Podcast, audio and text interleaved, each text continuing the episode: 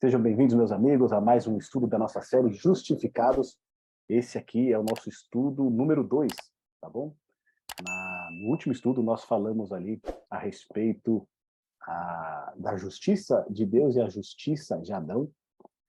E hoje nós vamos ver a justiça de Abraão, tá certo? Então, vamos lá para o nosso guia de estudo. Vou compartilhar aqui a tela. Justificados em Cristo temos paz com Deus. Então, no último estudo, nós vimos lá a justiça de Deus e a justiça de Adão. Né? Nós percebemos ali é, que Adão, após o pecado, tanto ele quanto Eva, né, infelizmente trouxeram aí esse veneno da justiça pelas obras para a humanidade. Sempre querer reparar né, os nossos erros, as nossas faltas, de alguma maneira, ou nos escondendo, ou tentando fazer algo por nós mesmos. Eu, então, em última instância, o problema não é nosso, né? A culpa nunca é nossa, sempre é do próximo. E hoje nós vamos ver aqui a a justiça de Abraão. Abraão justificado por meio da fé. Tá certo? Então, nosso segundo estudo aqui, iniciando ele aqui, nós vimos então, só recapitulando, vimos que a única maneira de Adão e Eva permanecerem fiéis a Deus, obedientes à lei de Deus que já existia no jardim, era pela fé. Tá certo? Eles só poderiam manter-se obedientes pela fé. Ou seja, crendo na palavra de Deus. Aquilo que Deus disse era verdadeiro porque eles não conheciam a morte, eles não sabiam o que era a morte. Né? Eles poderiam até ter um vislumbre do que seria a morte, mas nunca eles haviam presenciado a morte. Então, eles só poderiam se manter obedientes a Deus pela fé, porque nem mesmo a perfeição deles moral poderia fazer com que eles ali é, é, obedecessem, né? Tanto que eles acabaram caindo. Então, nós vimos aqui, voltando, né, que a única maneira de Adão e Eva permanecerem fiéis a Deus, obedientes à lei de Deus, era pela fé, tá certo? Nem mesmo a perfeição moral deles permitiria que eles continuassem obedientes, se não fosse pela fé. Vimos também que ali né, foi manifestada tanto a justiça de Deus quanto a justificação de Deus. Porque o Senhor ele permitiu que as consequências da transgressão de Adão e Eva recaíssem sobre eles, isso era é a justiça de Deus, tá bom? Mas ele também justificou Adão e Eva, quando fez para eles vestimentas de peles, tá bom? E vestiu eles. Então aquela roupa que eles haviam feito de figueira não serviria para nada, aquela justiça própria não serviria para nada. A única justiça aceitável é a justiça de Deus. Essa que é a justificação pela fé. Deus que justifica o ser humano. Tá bom? Então nós vimos tudo isso, vimos que Deus agiu com justiça e com justificação, porque perdoou o casal que deveria morrer. Né? Quem morreu no lugar deles, então, ali, foram os cordeirinhos que foram sacrificados e serviram também, depois, com a sua pele, de vestimenta para o casal. Então, o que, que a gente conseguiu entender do último estudo? Que justiça, tá certo? Justiça significa de acordo com a norma, ou seja, é o cumprimento da lei. Tá certo? Isso que significa justiça. Justiça é o cumprimento da lei. A gente fala hoje, né? Eu quero que a lei seja cumprida. Ou seja, que a lei, ela tem o quê? Que seja feita justiça, tá certo? Então, justiça é o cumprimento da lei. Por outro lado, justificação é igual perdão. Ali no Jardim do Éden, Adão e Eva eles receberam a justiça de Deus, ou seja, o cumprimento da lei, tá certo? E também eles receberam a justificação de Deus, que foi o perdão.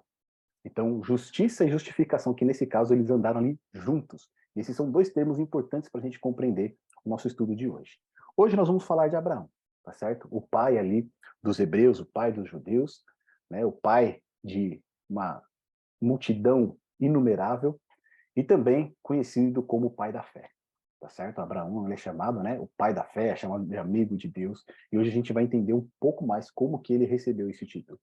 A verdade é que a própria escritura, ela dá testemunho de Abraão, lá em Romanos no capítulo 4, verso 3, dizendo: "Abraão creu em Deus, e isso lhe foi imputado para a justiça". Então, Abraão creu em Deus e isso foi imputado para a justiça. Nós temos que justiça é o quê? O cumprimento da lei. Tá certo? Então, o que, que significa, né, de fato, esse texto aqui de Romanos 4, verso 3? Significa que Abraão teve fé em Deus, e essa fé em Deus lhe foi imputada, ou foi atribuída para a justiça, ou foi atribuída para o cumprimento da lei. Então, de que maneira Abraão cumpriu a lei, a norma da lei, que é a justiça? Pela fé. Fé em quem? Em Deus. Tá certo? Abraão teve fé em Deus e essa fé em Deus lhe foi atribuída para cumprimento da lei. Esse é o testemunho que a própria Escritura dá de Abraão. Por isso que ele é considerado o pai da fé. E aí a gente vai entender um pouquinho melhor de que maneira ele alcançou né, é, essa justiça. De que maneira, pela fé, lhe foi atribuída essa justiça. Quando a gente, para a gente poder entender né, esse, esse termo aqui que a gente acabou de ver em Romanos 4, verso 3, a gente precisa entender algumas coisas. Né? Primeira delas, o que é fé? E a segunda, como alcançar a justiça pela fé. São duas perguntas que a gente pretende responder pelo estudo de hoje. Indo para a primeira delas, o que é fé? O que é fé? Né? É você dar um salto né, no escuro ali, sem ver, sem saber o que vai acontecer e confiar que tudo vai dar certo. Né? Você ali dá um salto de fé, a gente costuma dizer, né? deu um salto de fé. Ou seja, não estava vendo o que ia acontecer, não sabia o que ia acontecer adiante, mas mesmo assim confiou e foi para frente. Ou fé é um sentimento, né? Eu me sinto bem, eu estou me sentindo bem, então isso significa, eu tenho pensamentos positivos, eu tenho sentimentos bons no meu coração, então isso é fé. Fé seria uma emoção, às vezes eu tenho ali um êxtase, né? Tenho uma alegria ali, tenho uma vontade ali de adorar a Deus, até choro muitas vezes. Isso é fé, isso é manifestação de fé. Se a gente for para o texto bíblico, né, a gente vai entender o que é fé. Mas primeiro a gente tem a nossa agenda aqui, ó. Primeiro, então, ponto aqui. Abraão, o pai da fé. A gente vai entender agora o que é fé, o chamado da fé. No segundo tópico, a fé de Abraão é provada. De que maneira a fé dele é provada? Em circunstâncias materiais, adversas e religiosas, tá bom? Em três questões aqui, a fé de Abraão vai ser provada e a gente vai acompanhar isso aqui. Se a gente for entender pela definição bíblica o que é fé, a gente tem um texto clássico de Hebreus, capítulo 11, verso 1, que vai dar a definição de fé para a gente, não é? O que está escrito lá em Hebreus, capítulo 11, verso 1? Se vocês estiverem com a sua Bíblia aí, abra lá em Hebreus, capítulo 11, verso 1. Ali a gente vai ter a definição do que é fé. Quer ler para a gente, Petinha? Sim. Ora, a fé é a certeza de coisas que se esperam, a convicção de fatos que não se veem. É isso aí. Olha lá. Fé é a certeza de coisas que se esperam e convicção de fatos que se não veem. Né? Ou seja, Fé é você acreditar em algo mesmo quando ainda não chegou. Né? Você ter certeza em algo mesmo quando ele ainda não chegou. Você está esperando. Ele não chegou ainda. Você está esperando. Agora eu estou te ouvindo. Está ouvindo a gente aí? Acho que agora conectou o áudio dela. Ela está ouvindo. Está ouvindo? Ah, então agora deu certo. Então, olha só. Fé é você ter certeza de algo que você está esperando, tá certo? Você ainda não recebeu, ainda não chegou, mas está esperando. Você tem a convicção de fatos que você não viu. Tá certo? Você não viu as coisas, mas você tem convicção de que aquilo é verdadeiro. Isso que é, é a definição de fé. Né? E a gente, como uma mente ocidental, né, a gente gosta de definições. Né? Já a mente oriental, ela prefere descrições. Né? A gente gosta de saber o significado. Já a mente oriental, não. Ela quer saber como. Então, olha só, vamos continuar esse, esse, esses próximos versos de Hebreus 11 para a gente compreender o que é fé. Porque aqui, beleza, dá a entender o quê? Se eu tiver fé em algo, mesmo que ainda não esteja vendo, vai acontecer, tá certo? Eu tenho fé que eu vou ter um emprego, que eu vou receber um emprego, que eu vou ser contratado e que vai dar tudo certo. Estou tendo fé, tá certo? Mas olha o que a Bíblia vai dizer nos versos seguintes para a gente, no verso 2 e 3, no mesmo capítulo de 11. Pois, pela fé, os antigos obtiveram um bom testemunho. Pela fé, entendemos que o universo foi que foi o universo formado pela palavra de Deus, de maneira que o visível veio a existir das coisas que não aparecem. Então, nos versos seguintes, o autor aqui de Hebreus, ele vai descrever o que é fé para a gente. O que é fé? A gente teve a definição. Fé é a certeza de algo que você ainda não viu, de algo que ainda não aconteceu. Mas você tem a convicção, você espera, você tem a certeza daquilo. Porém, quando ele continua os versos para a gente, ele vai dizer que é por meio da fé que nós compreendemos que o universo foi formado pela palavra o quê? de Deus, de maneira que o visível veio a existir das coisas que não aparecem. Em outras palavras, trocando aqui em miúdos, o que, que ele está querendo dizer? Fé é você crer que o que a palavra de Deus diz vai se cumprir. Não é uma coisa que eu acho. Então, por exemplo, eu acho que eu vou ser empregado. Eu tenho fé que eu vou conseguir aquele emprego, tá certo? Isso é otimismo, não é fé. Por quê? A fé, ela tem que estar residida na palavra de Deus. A palavra de Deus não diz que você vai conseguir um emprego. A palavra de Deus, ela diz que né, nunca viu o justo mendigar o pão. A palavra de Deus deu, deu uma série de outras é, promessas para nós que Deus é conosco. Eis que estou convosco até a consumação dos séculos. Então, no que diz a palavra de Deus, eu posso ter certeza disso, que essa palavra vai se cumprir. Eu posso ter convicção de que essa palavra é verdadeira. E é por isso que gente, é importante a gente compreender que a fé ela precisa estar relacionada com a palavra de Deus, com o cumprimento da palavra de Deus. Então, se a gente pudesse né, trazer uma definição clara para nós aqui a respeito de fé, fé é crer na palavra de Deus e que essa palavra ela vai se cumprir. Porque muitas vezes, que né, eu até estava brincando esses dias, né? Eu posso ter fé que é, eu posso ter fé, né? Que no, até o final do ano eu vou receber ali 50 mil reais. Né? Isso, isso é fé ou é né, um devaneio meu? Eu posso acreditar, né? Que eu vou receber até o final do ano 50 mil reais, mas a Bíblia não diz que eu vou receber 50 mil reais. Tá certo? Então eu posso até ter essa fé, mas não é uma promessa de Deus. Então não posso me fiar nessa promessa. Agora, quando a Bíblia diz, nisso eu posso então me assegurar. Se a palavra de Deus diz que o Senhor está comigo, eu posso me agarrar nessa promessa. Se a palavra de Deus diz, né, que já fui jovem, agora sou velho, mas nunca vi o justo mendigar o pão, eu posso confiar nessa promessa. E reclamar essa promessa. Porque Deus não é mentiroso, ele não pode voltar atrás. Tá certo? Se eu uso o texto lá de Malaquias 3, né, trazer todos os dízimos da casa do Senhor e fazer prova de mim, né, eu sou fiel ali a Deus, obedeço a palavra de Deus, eu posso ter fé que ele vai cumprir essa promessa, tá certo? Mas não é uma, não é uma fé que é irrazoável, não é uma fé que não pode ser é, respaldada no texto bíblico, tá certo? Então, isso é fé. Fé é crer na palavra de Deus e que essa palavra ela vai se cumprir. Então, tendo essa definição, agora a gente vai entender pela experiência o que é fé, tá certo? Porque a nossa mente ocidental quer definições, definições a gente já teve, o que é fé. Agora vamos entender como é essa fé. Então, olha só, Abraão, o chamado da fé. Lá em Gênesis capítulo 12, no verso 1 a 8, a gente tem o chamado de Abraão, tá bom? E lá está escrito o seguinte: Ora, disse o Senhor a Abraão: Sai da tua terra, da tua parentela e da casa de teu pai, e vai para a terra que te mostrarei. De ti farei uma grande nação, te abençoarei te engrandecerei o nome. Se tu uma bênção. Abençoarei os que te abençoarem, e amaldiçoarei os que te amaldiçoarem. Em ti serão benditas todas as famílias da terra. Partiu, pois, Abraão como lhe ordenara o Senhor, e Ló foi com ele. Tinha Abraão 75 anos quando saiu de Arã. Levou Abraão consigo a Sarai, sua mulher, e a Ló, filho de seu irmão, e todos os bens que haviam adquirido e as pessoas que lhes acresceram em Arã. Partiram para a terra de Canaã e lá chegaram. Atravessou Abraão a terra até Siquém, até o carvalho de Moré. Neste mesmo tempo, os cananeus habitavam essa terra. Apareceu o Senhor a Abraão e lhe disse: Darei à tua descendência esta terra. Ali edificou Abraão um altar ao Senhor que lhe aparecera.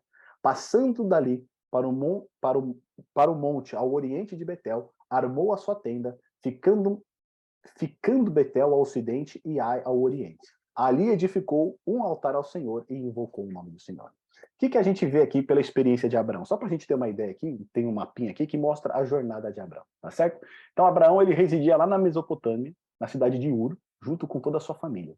Só que aqui tem um ponto interessante, que se você voltar um pouquinho em Gênesis 11, a gente vai ver que o chamado primariamente tinha sido para o pai de Abraão, Terá. Era para Terá ter ido para Canaã. E aí eles começam a ir para Canaã, tá certo? Só que nessa jornada eles vão parar lá em Arã. E ali eles vão residir. E ali o pai de Abraão não vai querer mais ir para Canaã, ele vai querer ficar ali em Arã mesmo. Tá certo? E aí o chamado passa para quem? Para Abraão. Então Deus chama Abraão e fala: ó, sai do meio da tua parentela, sai ali do meio, né, da casa dos seus pais e vai para a terra que eu te mostrarei. E aí então Abraão ele sai de Arã e vai para Canaã, tá certo? Aí alguns motivos pelo qual Terá não continuou a jornada, a gente vê lá em Josué, né? Josué vai falar que eles estavam apegados aos ídolos, né? Então, desde quando eles saíram ali de Ur, na Mesopotâmia, eles já tinham aí uma inclinação para a idolatria, e é bem possível que lá em Arã, o pai de Abraão não queira mais saber de nada, e Abraão continua essa jornada sozinho, tá certo? O chamado foi feito, então, passado para Abraão. Só que o primeiro ponto que a gente vê aqui, que destaca para nós esse chamado de Abraão, é que a palavra de Deus, de novo, ela é dita a Abraão. Disse o Senhor a Abraão. Deus, ele fala com Abraão. E ele diz o quê? Sai da terra da tua parentela e da casa do teu pai e vai para a terra que te mostrarei. Esse é o chamado. E a gente percebe aqui o primeiro passo de fé que Abraão dá, não é?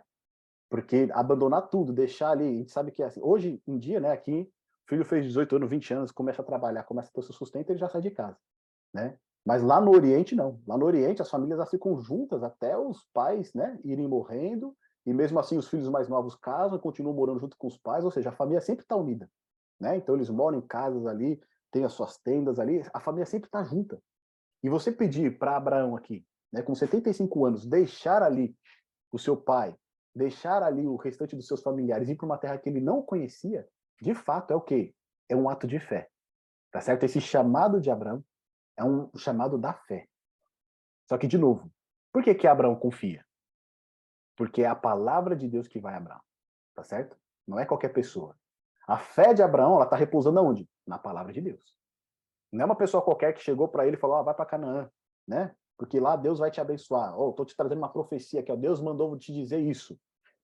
Né? E você acredita naquilo. Não. O próprio Deus falou para Abraão. A palavra de Deus né, chegou a Abraão. Tá certo? O segundo ponto que chama atenção para a gente aqui é a promessa. E é interessante isso, que a palavra de Deus sempre é acompanhada de uma promessa. A gente viu isso no último estudo, né? Quando Deus ali, em Gênesis capítulo 3, verso 15, está falando ali com a, com a mulher, né? E vai dizer ali que o descendente da mulher vai o quê? Pisar na cabeça da serpente, e a serpente essa vai o quê? Né? Vai morder ali, né? Vai picar ali o calcanhar do descendente da mulher. Então o que a gente percebe aqui é que a palavra de Deus sempre é acompanhada de uma promessa. E aqui tem a promessa para Abraão. Qual que é? Que vai fazer dele uma grande nação. Vai abençoar ele, vai engrandecer o nome dele, ele vai ser uma bênção, tá certo? Ele vai abençoar os que abençoarem Abraão e vai amaldiçoar aqueles que amaldiçoarem Abraão. Em ti serão benditas todas as famílias da terra. E aqui entra um ponto interessante. Lembra no nosso último estudo que o que, que era aguardado lá pelo primeiro casal? O descendente da mulher, lembra? Quando Deus fez a promessa, logo quando nasceu Caim, Eva já achava que Caim era o quê? Era o descendente prometido. Tá certo? Ela vai falar até o varão, adquirir o varão com a ajuda do Senhor. Lembra disso? Agora, olha que coisa interessante aqui. Quando a gente compreende essa promessa lá de Gênesis 3,15, todo o Antigo Testamento ele vai ser é, pautado nessa promessa. A vinda do descendente. E aí, quando a gente entende isso, todos os relacionamentos que a gente começa a perceber na, nas histórias bíblicas, elas ganham uma nova luz. Aqui, quando diz para Abraão, em ti serão benditas todas as famílias da terra, é o quê? É um eco do que foi dito lá em Gênesis 3,15. O descendente da mulher vai vir. Então, imagina Abraão quando ele ouve essa promessa. Ele vai falar, meu, o descendente vai vir da minha família. E isso, ao mesmo tempo, traz uma alegria tremenda, mas também traz uma ansiedade tremenda. Tá certo? Porque ele vai querer o quê? Que venha logo esse filho.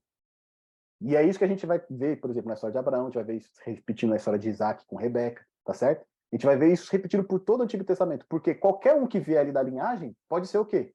O descendente. Moisés, né? Por isso que tem aquela expectativa, e por isso que quando a gente vê que esses casos são quase impossíveis, sempre tem algo em jogo ali. Se não vier o filho, o descendente não vai vir. Se a família não continuar, o descendente não vai vir.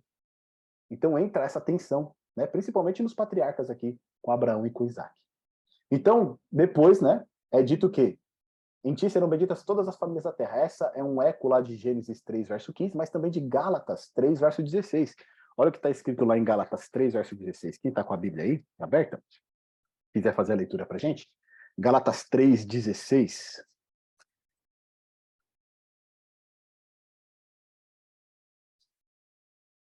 Quem quiser pode fazer essa leitura. Gálatas 3,16. Ora, as promessas foram feitas a Abraão e ao seu descendente. Não diz e aos descendentes, como falando de muitos, porém como falando de um só, e ao seu descendente, que é Cristo. Então, olha lá, da onde que todas as famílias da terra seriam benditas? No descendente de Abraão, que é quem? Cristo.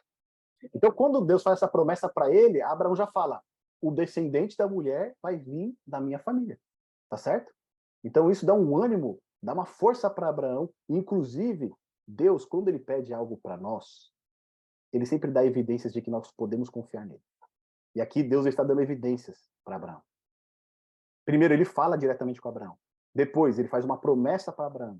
E não somente isso, ele diz que da, da família de Abraão vai vir o quê? O descendente, vai vir o Messias. Então, Deus está dando várias evidências para Abraão, para ele o quê? Confiar nele, tá certo? E é por isso que, então, Abraão, ele confia, ele obedece aquilo que Deus fala. Esse é o terceiro ponto. Ó. Partiu, pois, Abraão, como lhe ordenara o Senhor, e Ló foi com ele. Aqui nós vemos o quê? A obra da fé. Abraão não disse assim, eu não, vou, vou lá para Canaã por mim mesmo, pela minha própria força, vou ver o que tem lá, né? vou residir ali. Não, ele ouve a palavra de Deus, primeiro, crê nessa palavra, e na sequência o que ele faz? Ele obedece. Então essa é a obra da fé. É a obra que vem o quê? Por meio da palavra de Deus.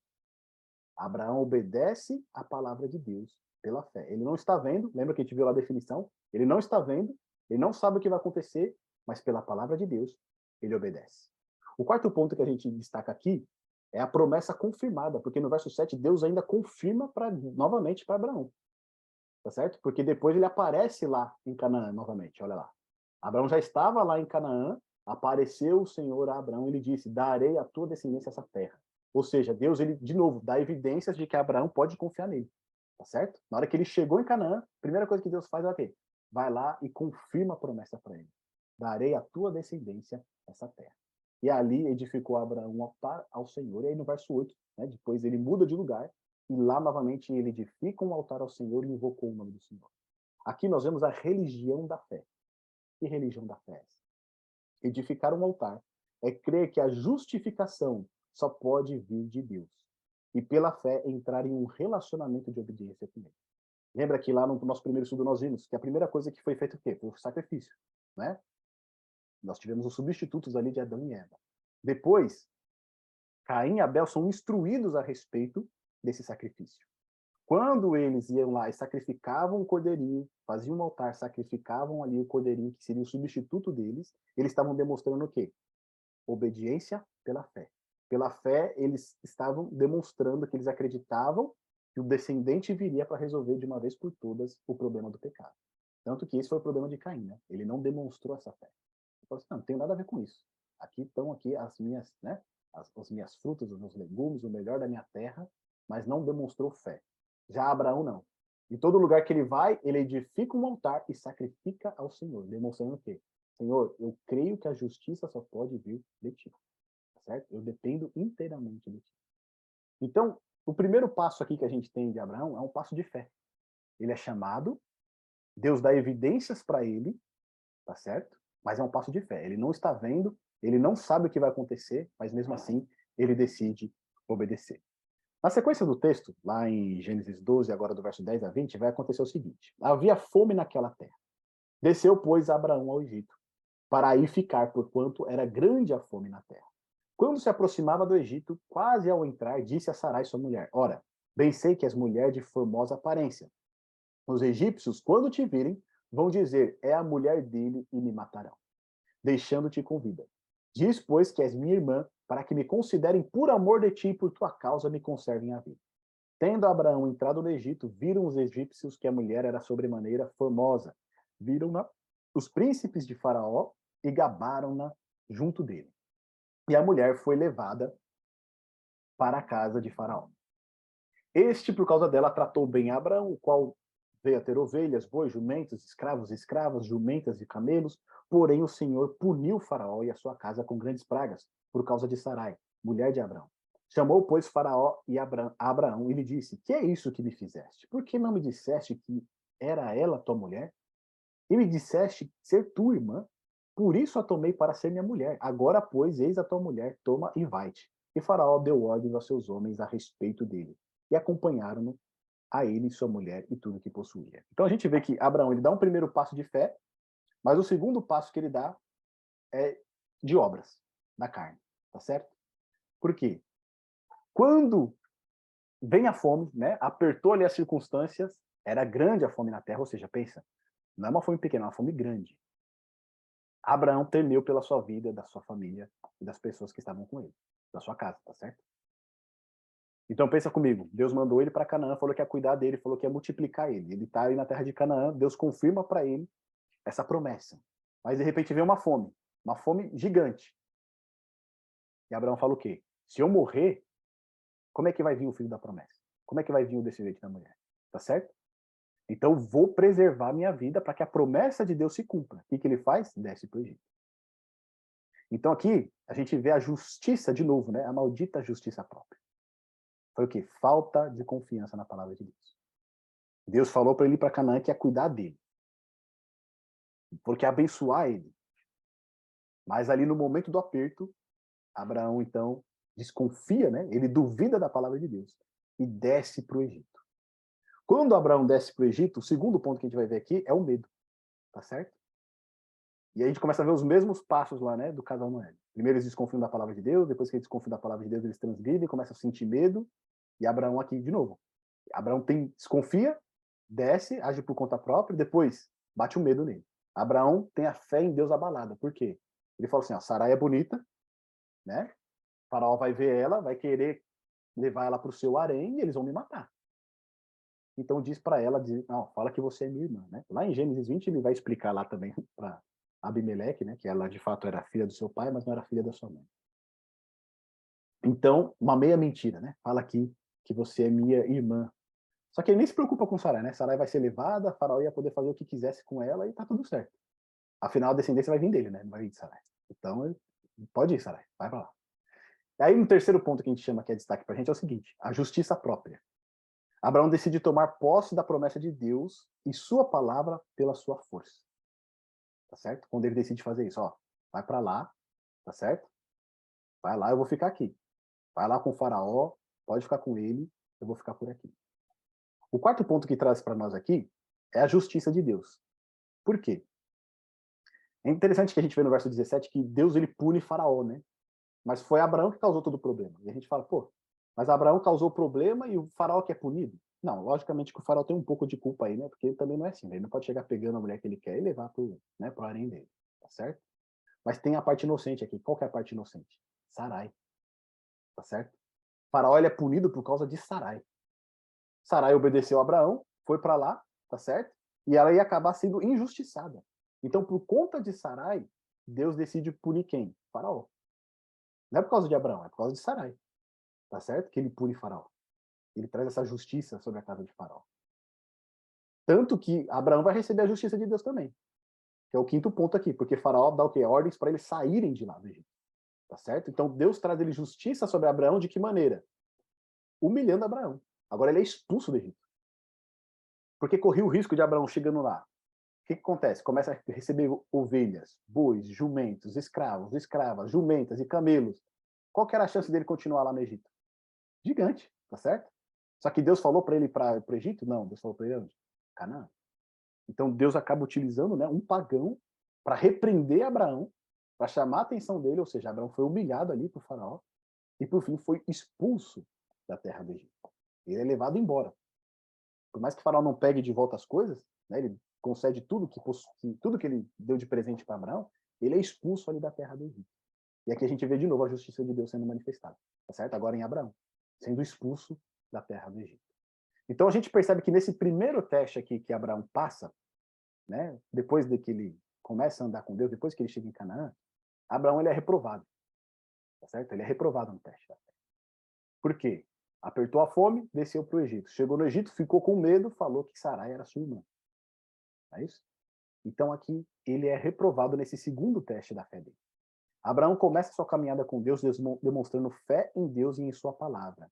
Mas ao ser provado pela fome em Canaã, começa a buscar as promessas de Deus pelas suas próprias obras.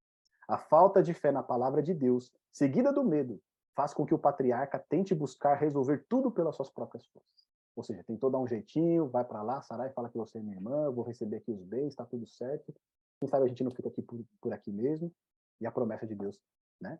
E tornar ele uma grande nação ter grandes coisas, ele começa a buscar isso o quê? Pela sua própria força, tá certo? Pelo seu próprio poder. É isso que nós vemos aqui. Esse segundo teste aqui de Abraão, ele acaba sendo reprovado.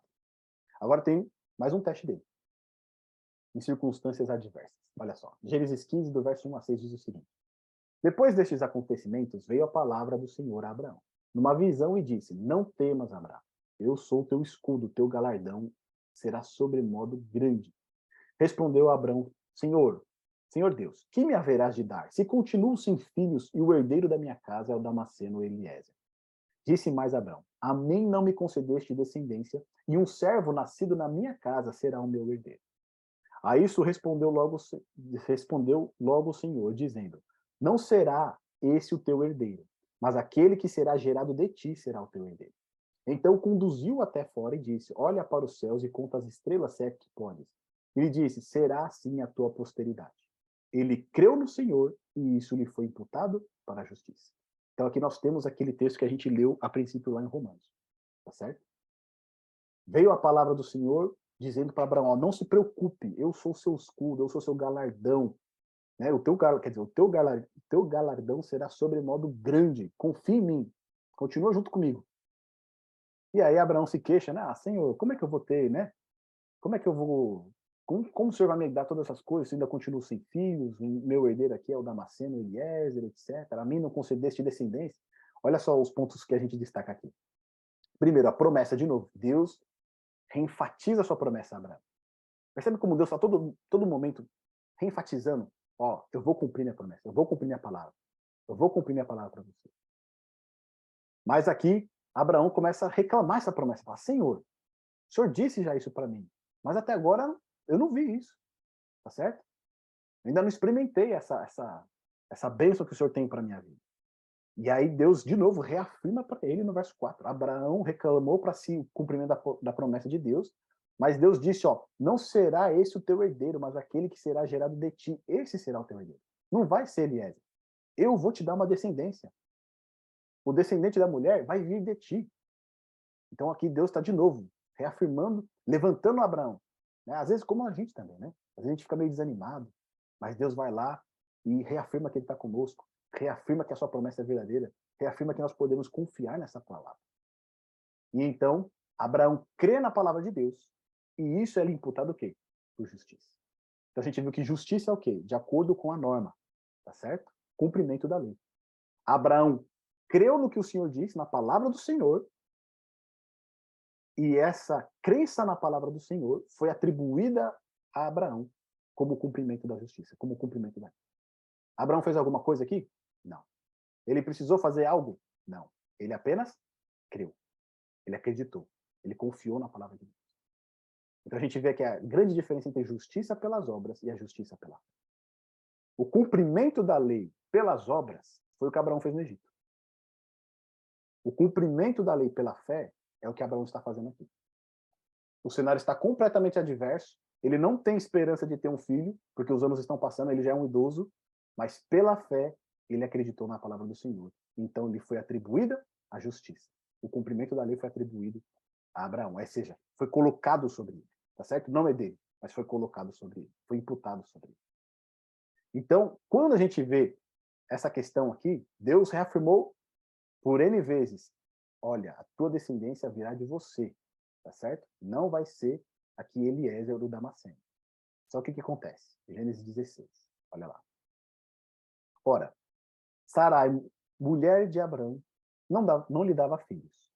Tendo, porém, uma serva egípcia por nome Agar, disse Sarai a Abraão: Eis que o Senhor me tem impedido de dar à luz filhos. Toma, pois, a minha serva, e assim me edificarei com filhos por meio dela. E Abraão anuiu o conselho de Sarai.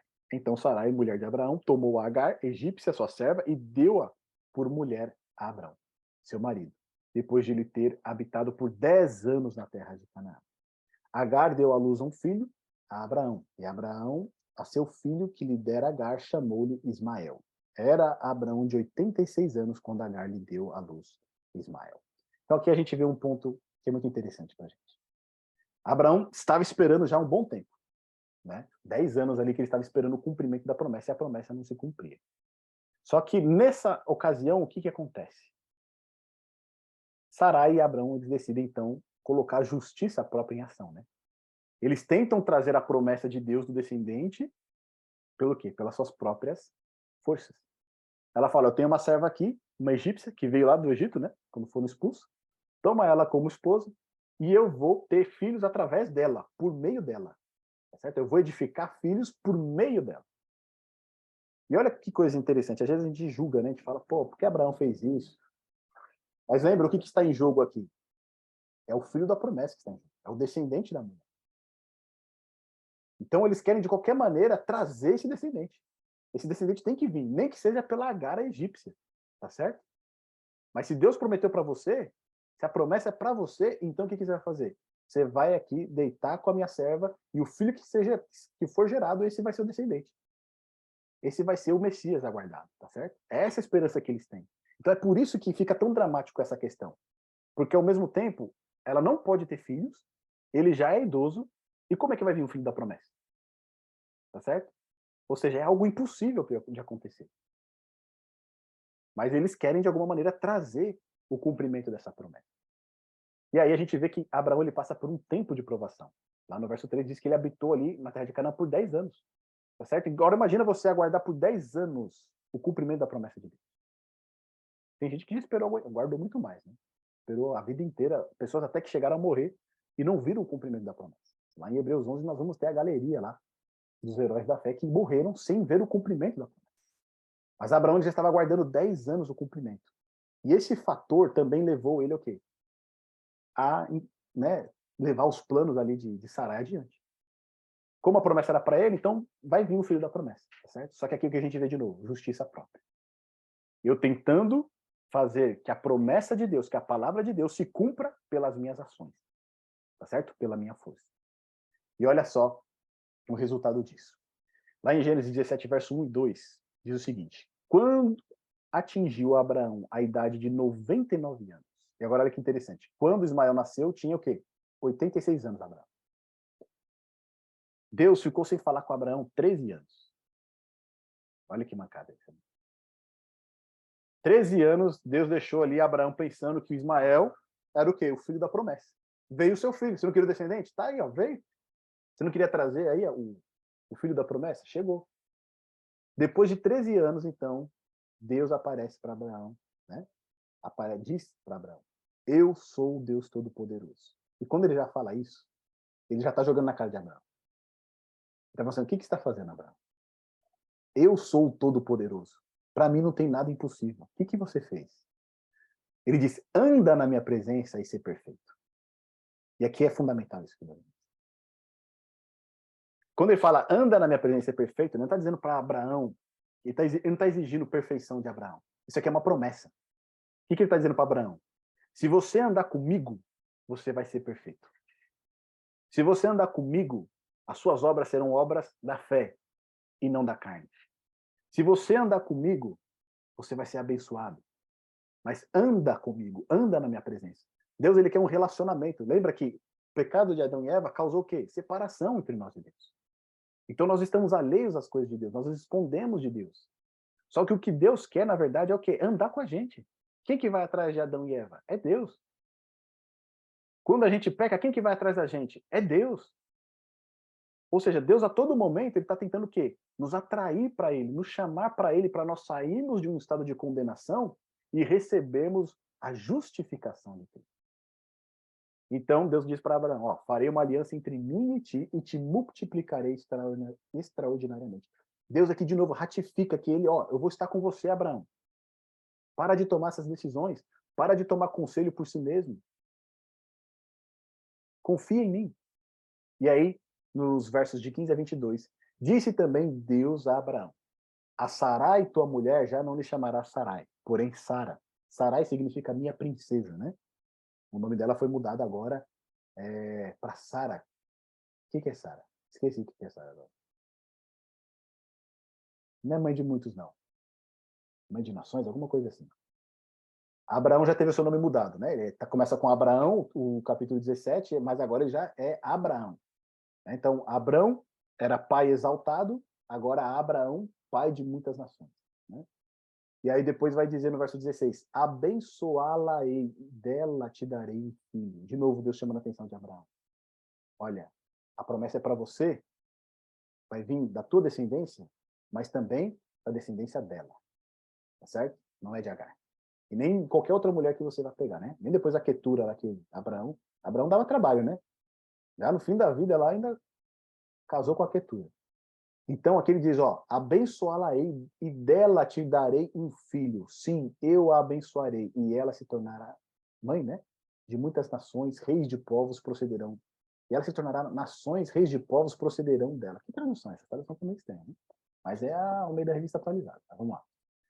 Então se prostrou Abraão com o rosto em terra e se riu e disse consigo: A um homem de 100 anos há de nascer um filho. Então aqui, ó, Abraão já está com 100 anos. Passou todo aquele tempo lá. Dará a luz Sara com seus 90 anos. Então Abraão ele se riu. Ou seja, ele riu o quê? Por dentro, tá certo? Ele não teve coragem de dar risada na presença de Deus, mas ele riu por dentro. Disse Abraão a Deus: Tomara que vive Ismael diante de ti. Por quê? O filho da promessa para Abraão é quem? Ismael. Deus lhe respondeu: De fato, Sara, tua mulher, te dará um filho e lhe chamarás Isaac. Estabelecerei com ele a minha aliança, aliança perpétua para a sua descendência. Ou seja, a promessa é para Abraão, mas é também para Sara. Quanto a Ismael, eu te ouvi, abençoá-lo-ei, falo-ei fecundo e multiplicarei extraordinariamente. Gerará doze príncipes e dele farei uma grande nação. A minha aliança, porém, estabelecerei com Isaac, o qual Sara, o qual Sara te dará a luz neste mesmo tempo daqui a um ano. E fim desta fala com Abraão, Deus se retirou dele, elevando-se. Ou seja, aqui Deus estava presente, ele estava junto de Abraão, tá certo? Aqui Deus não estava apenas falando. Deus estava presente. Apareceu-lhe o Senhor lá, no verso 1. Então Deus se manifestou para Abraão. Teve que ter essa conversa pessoalmente com ele. Abraão, e aí, meu amigo? Você vai continuar andando nas obras? Ou você vai realmente andar pela fé? Você deu um bom primeiro passo, mas depois se escorregou no segundo. Depois teve a briga lá, na questão de Sodoma, né? Tudo bem. Você preferiu né, deixar o seu sobrinho lá escolher a melhor terra e ficou contente com aquilo que eu te prometi. Depois você, mais 300 homens foram lá, na minha força, resgataram ele de volta. Mas agora, de novo, você tropeça. Você volta atrás. Então, está né, altos e baixos aqui. E a gente vê que, né, nessa... Esse, a gente acabou até trazendo esses pontos aqui, mas nesse segundo teste de Abraão, o que, que acontece? Ele é reprovado também. Porque tomou ali, né, Agar como sua esposa e queria que o filho da promessa fosse Ismael. O fator tempo e casamento faz com que Abraão e Sara juntos tente alcançar o cumprimento da promessa pelas suas próprias obras. Ou seja, tinha passado tempo, Abraão já estava impaciente. Aí você imagina, né? Sara ali no ouvido dele, cadê o filho da promessa? Cadê o filho da promessa? Cadê o filho da promessa? Tudo bem que Sara ali era formosa, né? Mas não há formo, né? formosura que aguente, né? A mulher, cadê o filho da promessa? Cadê o filho da promessa? Dez anos. Então, fez com que Abraão, tá bom, vamos resolver logo isso aqui. Em vez de repousar na promessa de Deus com confiança, eles decidem agir no lugar de Deus. Essa atitude trouxe desequilíbrio para o lar, preocupação desnecessária, angústia e sofrimento que poderiam ter sido evitados. Que é a situação que muitas vezes nós entramos, né? Querendo tomar o lugar de Deus, querendo tomar a frente de Deus para resolver certas situações que nós já entregamos para Ele, confiando que Ele vai resolver. E muitas vezes nós trazemos um problema que é desnecessário para a nossa vida. Quando nós poderíamos repousar na promessa de Deus, confiar que Ele vai resolver. É lógico que esperar 10 anos por um cumprimento de uma promessa não é fácil. Né? Ainda mais nos dias de hoje, que a gente não aguenta esperar nenhum dia. Né? Mas a fé exige isso. É dessa maneira que nós somos provados. Tá certo? Então, mais um teste da fé. Abraão aqui, ele é reprovado. Agora, em circunstâncias religiosas, o último teste de Abraão. Depois dessas coisas, Gênesis 22 já, né? Depois dessas coisas, pôs Deus a Abraão à prova. E lhe disse, Abraão, este lhe respondeu, eis-me aqui. Acrescentou Deus: Toma teu filho, teu único filho, Isaque, a quem amas, e vai-te à terra de Moriá. Oferece-o ali em holocausto sobre um dos montes que eu te mostrarei. Levantou-se, pois, Abraão de madrugada, e tendo preparado seu jumento, tomou consigo dois dos seus servos e a Isaque, seu filho. Rachou, rachou a lenha para o holocausto e foi para o lugar que Deus lhe havia indicado. Ao terceiro dia, erguendo Abraão os olhos, viu o lugar de longe. Então disse aos seus servos: Esperai aqui com o jumento, eu e o rapaz iremos até lá, e havendo adorado, voltaremos para junto de vós. Tomou Abraão a lenha do holocausto e a colocou sobre Isaac, seu filho. Ele, porém, levava nas mãos o fogo e o cutelo. Assim caminhavam ambos juntos. Quando Isaac disse a Abraão, seu pai, meu pai, respondeu Abraão, eis-me aqui, meu filho. Perguntou-lhe Isaac, eis o fogo e a lenha, mas onde está o cordeiro para o holocausto? Respondeu Abraão, Deus proverá para si, meu filho o cordeiro para o holocausto. E seguiam ambos juntos. Chegaram ao lugar que Deus lhe havia designado. Ali edificou Abraão um altar Sobre ele dispôs a lenha, amarrou Isaac, seu filho, e o deitou no altar em cima da lenha. E, estendendo a mão, tomou o cutelo para imolar o filho. Mas do céu lhe bradou o anjo do Senhor: Abraão, Abraão. Ele respondeu: Eis-me aqui. Então lhe disse: Não estendas a mão sobre o rapaz, e nada lhe faça, pois agora sei que temes a Deus. Porquanto não me negaste o filho, o teu único filho. Tendo Abraão erguido os olhos, viu atrás de si um carneiro preso pelos chifres entre os arbustos. Tomou Abraão o carneiro e ofereceu em holocausto em lugar de seu filho. E pôs Abraão por nome aquele lugar, o Senhor proverá. Daí dizer-se até o dia de hoje, no monte do Senhor se proverá.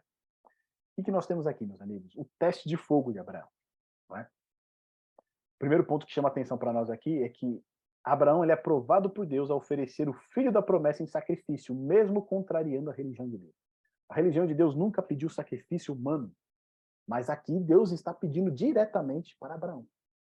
E aqui entra um ponto fundamental.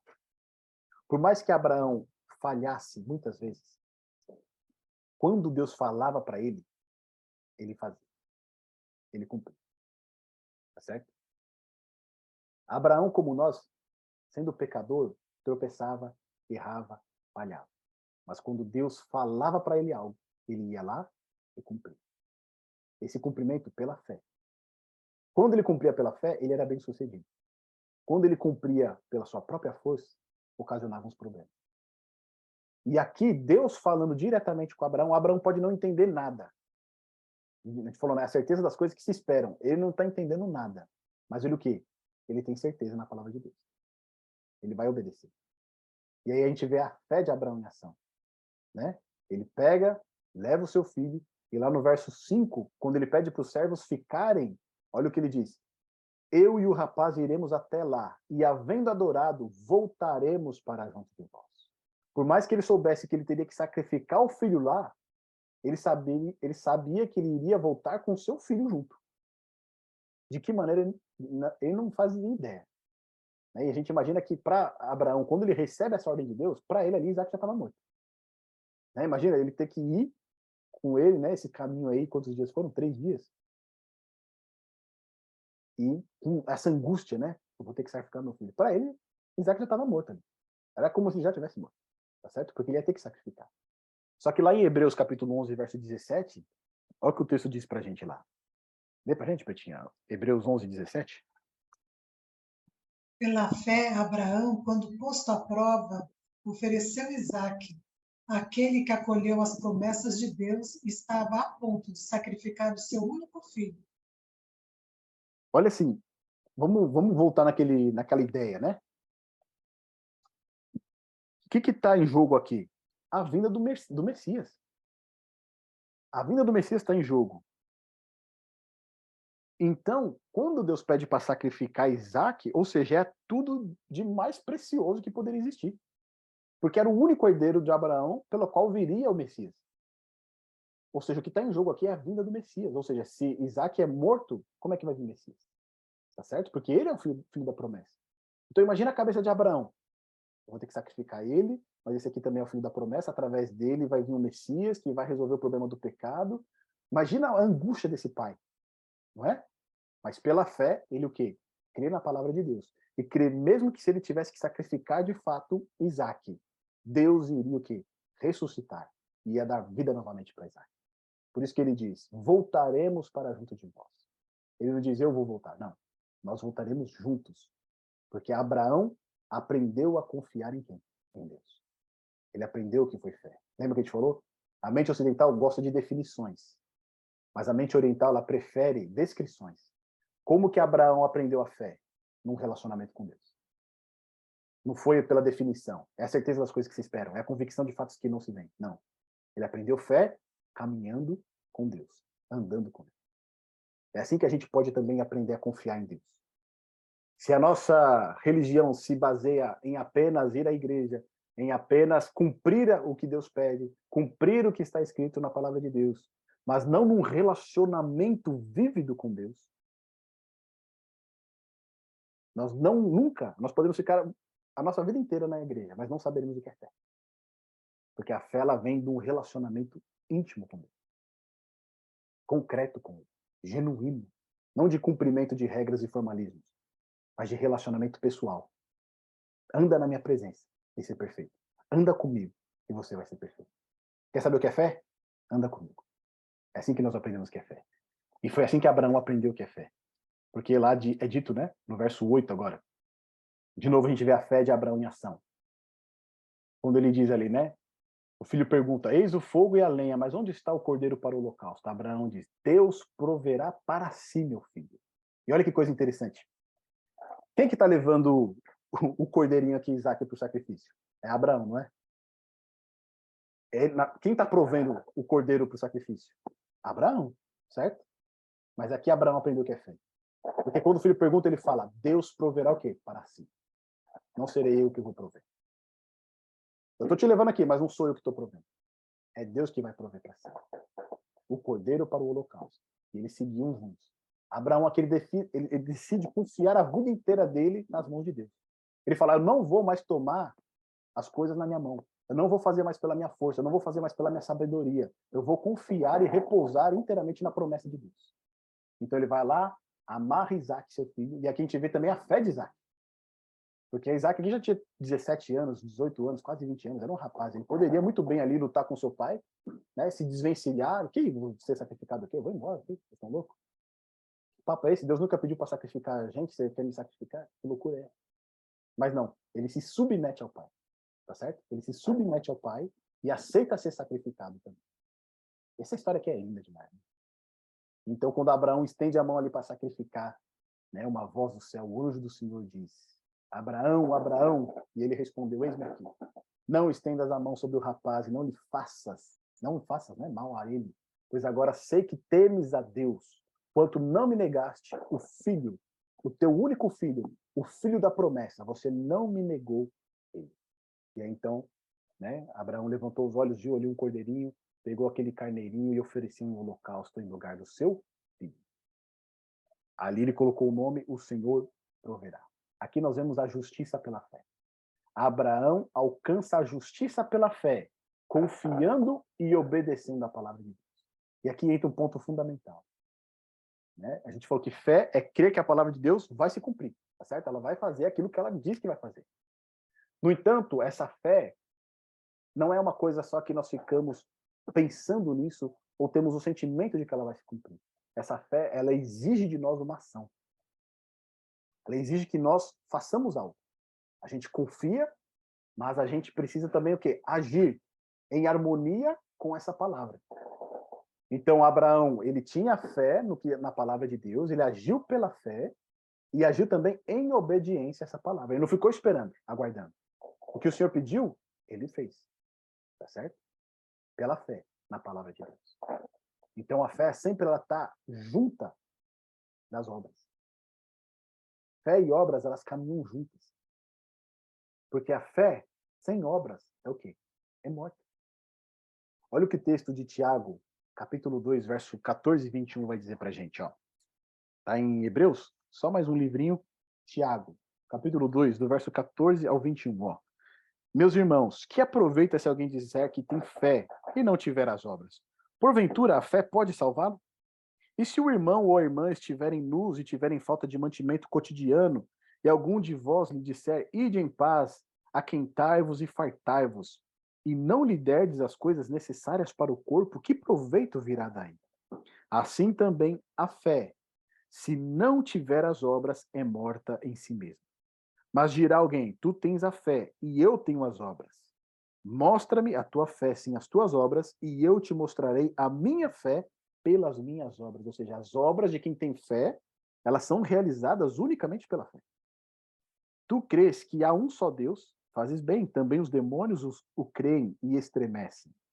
Mas, ó homem vão, queres tu saber que a fé sem as obras é morta? Porventura, o nosso pai Abraão não foi justificado pelas obras quando ofereceu sobre o altar o seu filho Isaac? Ou seja, Abraão ele foi justificado pela fé na palavra de Deus, mas essa fé na palavra de Deus levou ele o quê? As obras. Tá certo? Essas aqui são as famosas obras de justiça. O que são obras de justiça? São as obras que são resultado da fé na palavra de Deus. Então Abraão ele é justificado pela fé e também pelas obras. Porque se ele não tivesse agido, se ele não tivesse ido, obedecido ao que o Senhor pediu, ele não poderia ser justificado por fé. Elas estão conectadas, tá certo? Diante disso, meu amigo, olha só, no último teste, Abraão, então, ele ganha um 10, tá certo? Passou perfeitamente pelo teste. Deus decide colocar a fé de Abraão em prova. Depois de altos e baixos em seu relacionamento com Deus, o patriarca agora revela que aprendeu a viver pela fé. Não negando o filho da promessa, antes, pela fé em Deus e sua palavra, Abraão demonstrou por obras que a sua fé em Deus e seu amor eram maiores do que o amor por Isaac. Fantástico, não é? Não adianta só dizer que temos fé, porque se as nossas obras não testemunharem dessa fé, a nossa fé está morta. Abraão aprendeu a ter uma fé viva, uma fé que resultava em obras de justiça, não da carne, mas das obras de Deus. Quando a gente olha para a história de Abraão, a gente vê altos e baixos, né? Ele dá um grande passo ali de demonstração de fé quando sai de Arã e vai para Canaã, mas na sequência vai para o Egito e mente para o faraó. Depois, ele não escolhe as melhores terras, deixa para o seu sobrinho Ló, confia em Deus, que Deus vai cuidar dele e dá um passo de fé. Mas logo na sequência, toma Agar com mulher para trazer o filho da promessa. Por fim, ele confia totalmente em Deus e ali ele alcança o quê? A fé perfeita. Tá certo? Porque ele entregou aquilo que ele tinha de mais precioso para Deus ele entregou a vida inteira dele nas mãos do Senhor. Então, a vida de Abraão é uma vida de justiça pela fé, depois justiça pelas obras. Justiça pela fé, justiça pelas obras, até ele alcançar a justiça pela fé. Assim também é a nossa vida. Altos e baixos. Muitas vezes tem coisas que nós falamos, eu vou fazer isso para o Senhor.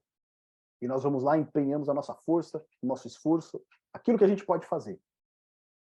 E às vezes o resultado é pouco, né? E a gente fala, puxa vida, Deus, Deus não está comigo, Deus não está me abençoando, Deus não está do meu lado. Mas será que Deus pediu para você fazer isso? É? Por outro lado, Deus pede para a gente fazer algo, a gente faz, e aí a gente vê Deus agindo, Deus trabalhando de uma maneira que a gente nem poderia imaginar. E mais do que isso, né? quando a gente vai pela justiça, pelas obras, é muito mais esforço. Quando a gente vai pela justiça, pela fé, é Deus que carrega o nosso fardo. Então, esse trabalho ele é leve. Por quê? porque ele é fruto da nossa fé. Assim como Abraão, nós temos altos e baixos. Mas o que o Senhor quer que, que o Senhor espera de nós é que nesse relacionamento de altos e baixos, nós finalmente compreendamos a viver pela fé, a confiar inteiramente em Cristo, a depender inteiramente dele e não confiar na nossa força. Tanto para nós termos mais alegria, tanto para nós termos, né, é, não tanto peso nas nossas costas, mas para nós entrarmos numa íntima comunhão com Ele. É andar na presença dEle e ser o quê? Perfeito. Afinal de contas, o que é fé e como alcançar a justiça pela fé? O que é fé nós vimos a princípio, né? É crer que a palavra de Deus vai cumprir aquilo que ela diz que vai cumprir. Isso é fé. E a justiça pela fé? Como é que a gente alcança a justiça pela fé? O exemplo de Abraão ilustra para nós. Uma entrega, uma obediência, uma entrega total a Deus. Uma confiança total Deus.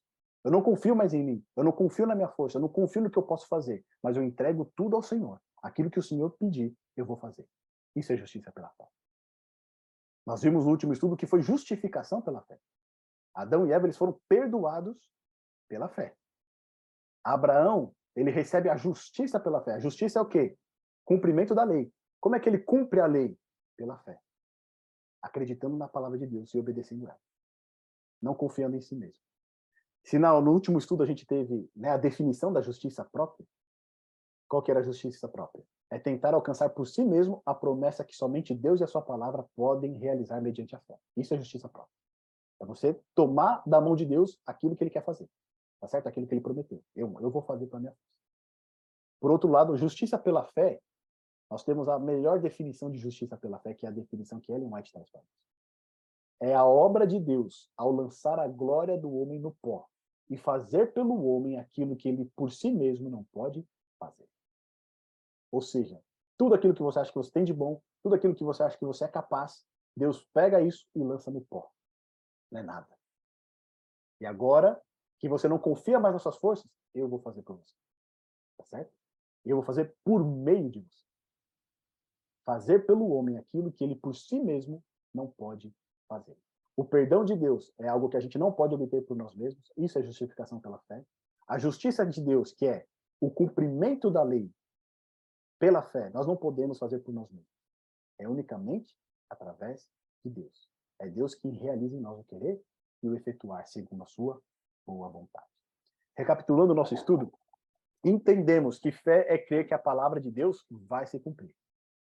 Abraão iniciou um relacionamento com Deus pela fé, ao sair da sua parentela. Na segunda aprovação, o patriarca, tendo a vida em risco, logo se voltou para a justiça pelas obras. A vida do pai da fé foi de altos e baixos, assim como a nossa vida é. Por fim, Abraão demonstrou inteira confiança em Deus ao obedecer a sua palavra.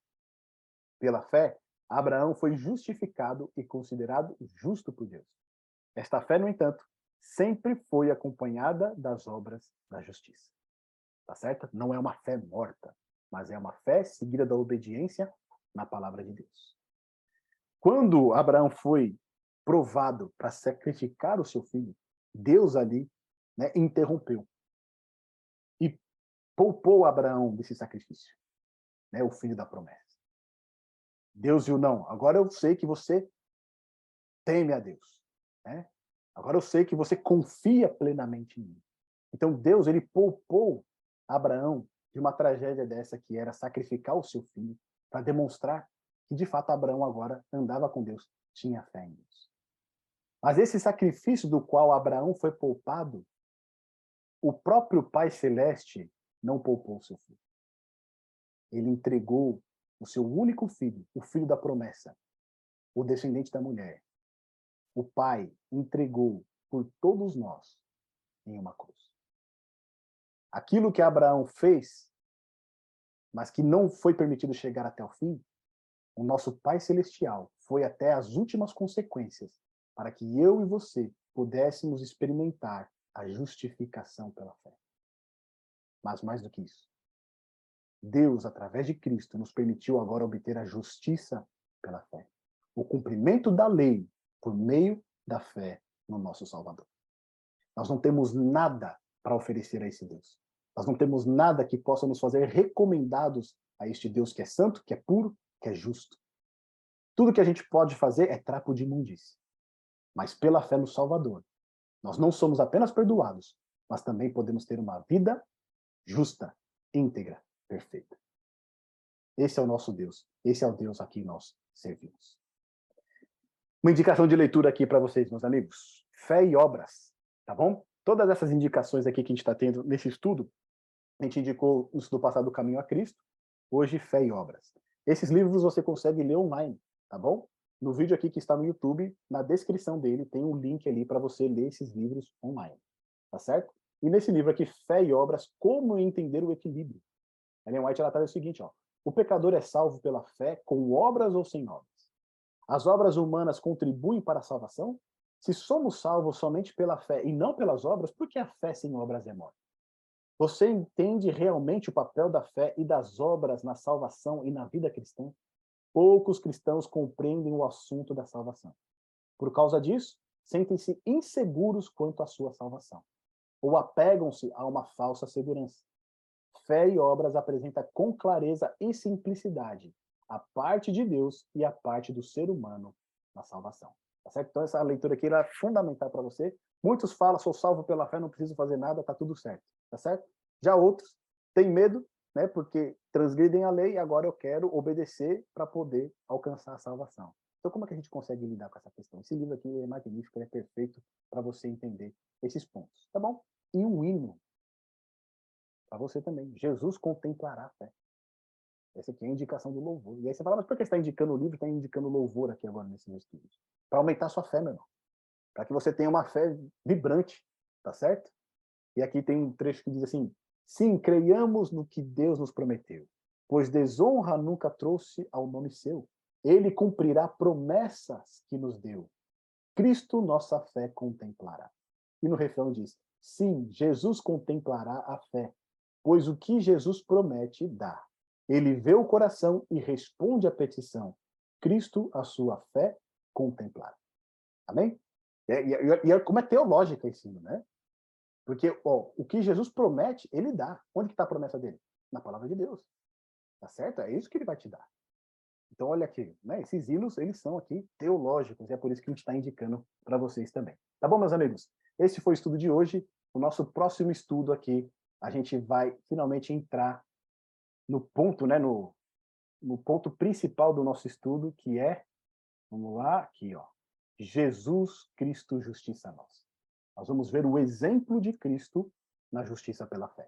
Tá bom, meus amigos? Convido vocês a estarem conosco na próxima sexta-feira, às 20 horas, para nós entrarmos em mais neste estudo a respeito do tema justificados em Cristo temos paz com Deus.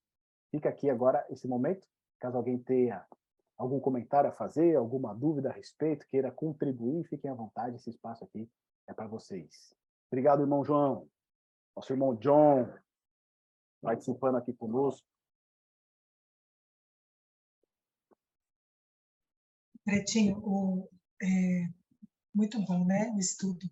Uns domingos atrás, o pastor perguntou assim, é, quem está salvo?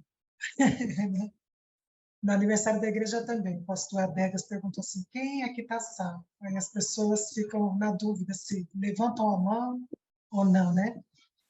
Justamente porque não compreende, né? O, o, o plano da salvação. Você fala assim, são poucas as pessoas que compreendem o plano da salvação lá no, no resumo do livro, né? Fé e obras. Ellen White também, os, os editores comentam isso. É tão simples, mas é tão difícil de entender, né? Que nós não temos nada para oferecer, mas que Deus realiza em nós tanto querer quanto efetuar, né? É então, é, é esse efetuar, a nossa dúvida está sempre no efetuar, né? efetuar é de Deus? Porque, é, ou é meu, né? A gente. Aí, aquele verso que você leu, né? De Gênesis, quando Deus fala para Abraão. Primeiro ele aparece e diz assim: Olha, anda na minha presença né? e ser perfeito. Então, aí está a resposta. Primeiro é andar com Deus, né? Primeiro é o relacionamento, é a experiência. Isso vai te trazer a santificação. Não é o contrário, né? Vou, vou me santificar, vou me purificar. Depois eu ando com Deus. Para poder andar ao lado de Deus, né? A gente procura o tempo todo inverter. E aí eu gostei muito, você é, chamou atenção, né? Despertou a minha atenção essa, essa palavra de Deus para Abraão, né? Anda na minha presença. Isso, você é. será perfeito, né? É a promessa. Muito bom. É. Mas você sabe que essa pergunta é uma pegadinha, né? Porque você pergunta, quem aqui está salvo? Aí você leva a pessoa, né? Se a pessoa deu uma pisadinha na bola ali durante a semana ou antes do culto, ela já acha que ela não está salva, entendeu? É uma pegadinha. A, a, a pergunta deveria, quem está sendo salvo aí? Aí sim, tudo bem. Está sendo salvo, todo mundo está sendo salvo. Salvação é um processo, né? É um processo diário. É um caminho, né? É um, é um caminho. Você vai. A, a, salvação vai estar sendo operada na nossa vida enquanto a gente viver. Né? Quando Jesus retornar, então a gente vai poder dizer: Eu estou salvo.